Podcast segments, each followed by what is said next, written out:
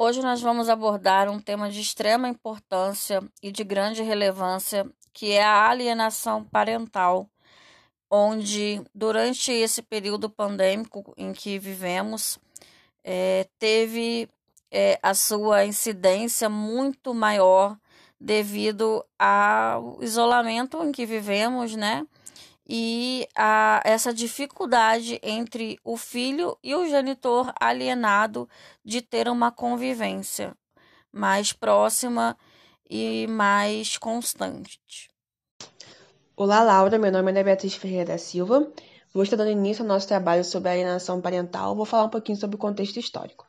Bom, a nomenclatura alienação parental ela surgiu em meados de 1980 nos Estados Unidos por meio do psiquiatra norte-americano Richard Alan Gardner. Ela surgiu como sendo um distúrbio que afeta crianças e adolescentes em razão das, disputas de guarda entre os pais. E ela se desenvolve por meio da programação ou lavagem cerebral por um dos pais para que o infante rejeite o outro genitor. Nesse sentido, a partir de jogos terapêuticos para uso em psicoterapia infantil, Richard observou que muitas crianças que nunca tiveram problema com seus genitores começaram a apresentar sentimento de ódio pelos seus pais depois que estes se separavam de suas mães. Assim, por meio de tratamentos psicoterapêuticos infantis, né, verificou-se que as crianças e adolescentes passaram a contribuir com a difamação do pai, tendo inclusive constata constatado é, casos em que a mãe denunciava o genitor de seus filhos com o intuito de buscar é, o poder judiciário para afastar a criança ou adolescente da convivência paterna. Dessa forma, ele começou a realizar é, mais análises mais criteriosas, né, para distinguir casos de abusos reais e do, dos fictícios. É, ao tratar o tema né, da alienação parental, o psiquiatra é, Richard Gardner, ele muitas das vezes ele referia-se à mulher como sendo a parte alienadora. Por quê? Porque os seus estudos acerca da síndrome de alienação parental iniciaram na década de 80 e foi uma época em que as genitoras eram mais incisivas é, com o cuidado da sua prole. Contudo, com o passar do tempo, foi verificado que a alienação parental ela também é, ela é exercida por parte do genitor, concluindo que a raiz do problema não é uma questão de gênero, né, mas sim é uma questão subjetiva interiorizada no adulto que se utiliza de uma criança para atingir outro, né? A Garner também definiu três tipos de, de alienação, de síndrome da, da alienação parental decorrente dos diferentes estágios da alienação parental como consequências e gravidades distintas. No estágio leve, que ocorre a campanha de difamação de forma amena, em decorrência dos esporádicos conflitos com o genitor alienado, causando culpa e desgosto à prole. Já no estágio moderado, as visitas elas passam a ser motivo de tensão entre os pais e os filhos, uma vez que as crianças elas passariam a evitar a família do genitor alienado, bem como a se distanciar deste, de modo a adotar uma postura de defensor da parte alienadora. E o estágio grave, que a campanha de difamação ela se dá de forma pública, sendo que as visitas elas se tornam raras e quando ocorre, elas são de forma extremamente estressante, né? É, Ademais, né, é, o infante vítima da alienação parental começaria a odiar o genitor alienado e a idolatrar o genitor alienador. É isso, Laura. Olá, eu sou Juliana e eu vou falar sobre o conceito de alienação parental. Alienação parental é uma série de atos que a mãe ou outro familiar praticam com o objetivo de influenciar negativamente sua relação com seus filhos. Nada mais é que uma campanha de desqualificação do outro cônjuge, sendo que a mesma ocorre por diversos motivos, mas a maioria dos casos está ligada às mágoas geradas pelo término da relação conjugal, sem que se tenha dirimido o fim da vida conjugal, misturando suas mágoas com os direitos e deveres decorrentes da relação parental. Assim, mesmo sem perceber, e às vezes até para dizer coisas ruins sobre você para os seus filhos, a intenção da alienação parental é afastar as crianças do seu convívio. Ah, no entanto, a alienação parental também acontece quando você é impedido de participar de decisões importantes na vida dos seus filhos, como, por exemplo, você não pode ajudar a escolher a escola que seus filhos frequentarão. Isso é muito grave, porque é uma instituição que vai influenciar diretamente na formação do caráter dos seus filhos. Além disso, pode ocorrer a criação de empecilhos para a convivência entre vocês. ou seja, tentam criar obstáculos de todas as maneiras para que você veja seus filhos. Desse modo, se torna mais difícil para você reverter o processo de alienação. Resumindo, a alienação parental ela acontece quando há uma campanha para desqualificar o pai ou a mãe, dificultam o exercício da autoridade parental, omitem de maneira proposital informações sobre os seus filhos.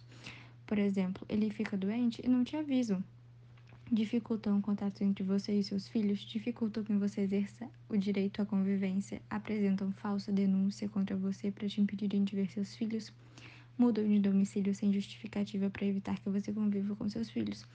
Além disso, ela prejudica o desenvolvimento do afeto entre vocês e o grupo familiar. É, a alienação parental, ela é muito séria, ela é muito grave e o filho é a vítima principal, porque ele fica, ele é influenciado e muitas vezes alienado. E aí ele pode apresentar sentimentos constantes de raiva, tristeza, mágoa, ódio contra o outro genitor e sua família, se recusa a ter qualquer comunicação com o outro genitor e os outros familiares. Ele guarda sentimentos negativos exagerados ou não, é, ou não verdadeiros com relação ao outro. Então, é, caso isso aconteça, você pode informar ao Ministério Público, porque a alienação parental ela é passível de punição. Devido à sua seriedade, nós temos a Lei 12.318 de 2010, ou Lei de Alienação Parental, que será exposta a seguir.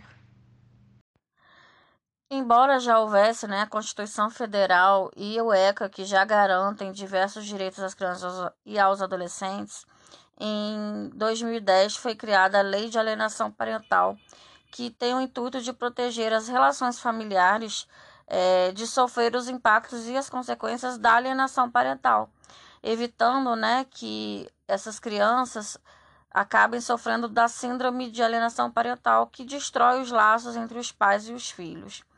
A lei ela surgiu especificamente né, para esses casos, buscando a identificação, a caracterização e trazendo meios para coibir essa prática é, com previsões de punições né, no seu diploma legal para as pessoas que cometerem.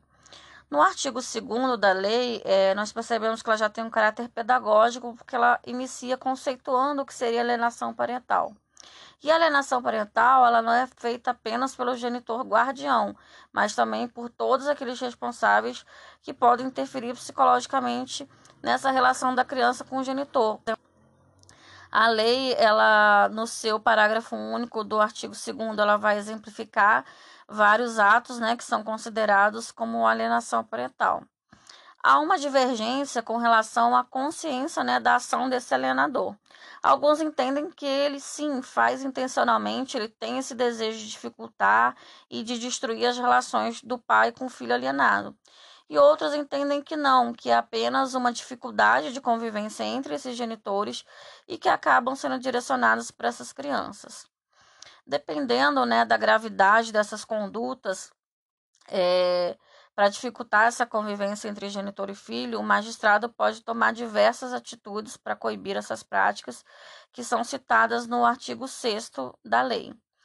É, o artigo 6 ele traz essas é, medidas né, que o juiz pode estar tomando de acordo com a gravidade.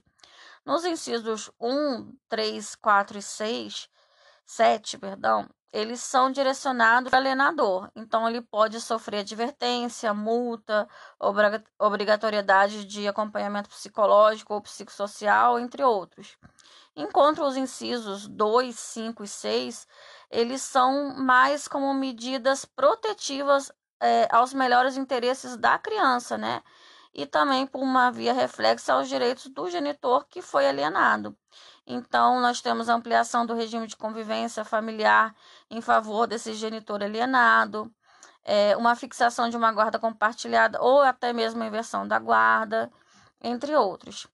É, com relação à responsabilidade criminal, é, há uma decisão né, de tribunais é, aceitando essa configuração de, é, do ato né, de dificultar o direito de visita, de convivência dos filhos, como um crime de desobediência. é, aos efeitos que essa decisão poderia trazer, é, visando sempre ter um benefício maior com relação ao direito né, da criança. Embora não haja uma previsão né, de uma sanção penal, é, a pessoa que cometer isso ela não está isenta de responder criminalmente né, pelos atos de alienação. A lei ela traz diversas consequências jurídicas, né, que visam reprimir essa alienação e resguardar a pessoa dos filhos e punir esse alienador para que ele não venha mais dar continuidade a esses atos.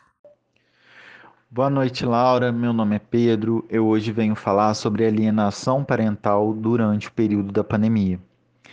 As relações é as relações familiares, elas vêm com o tempo se transformando. Antigamente nós tínhamos o pátrio poder, que era um pai que mandava em todos a vida de, na vida de todos os membros da família. E hoje nós temos várias formações de família e formações mais complexas, como os, os casamentos homoafetivos e as adoções homoafetivas, é, criação de netos pelos avós e vários outros, vários outros meios. A pandemia que começou em março do ano passado aqui no Brasil, ela acabou por modificar a vida de todos os indivíduos no planeta como um todo. E como as relações familiares elas são feitas por indivíduos, ela acaba refletindo também nessas relações. Algumas relações já vinham desgastadas com o longo do tempo.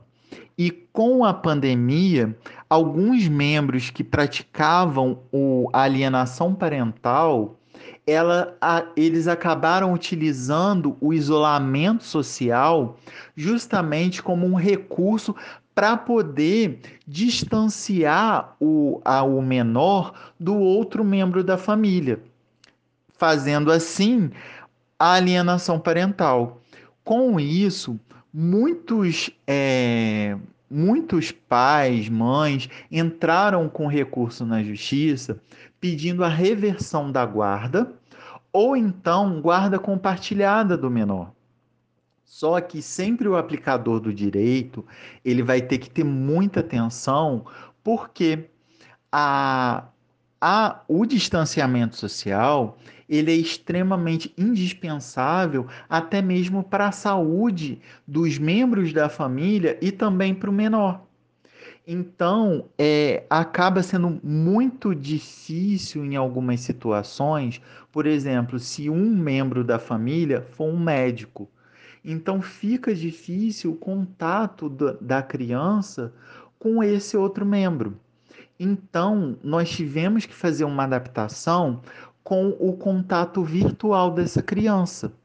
Então, o aplicador do direito ele tem que ver caso a caso para ver se essa é, alienação de fato está acontecendo ou se foi feita uma alteração no, na, no modo de contato com a criança. Uma readequação, na verdade, com contato com a criança. É, então, sempre o aplicador do direito vai ter que ter muita atenção quanto isso. E ele vai ter que ver também se de fato está acontecendo alienação parental, se ele vai fazer a reversão da guarda ou então uma guarda compartilhada, e sempre olhando para o bem do menor. Se o menor ele tem que sempre ser assistido para que evite problemas psicológicos ou então danos maiores àquela criança. Eu agradeço a palavra. É, boa, boa noite.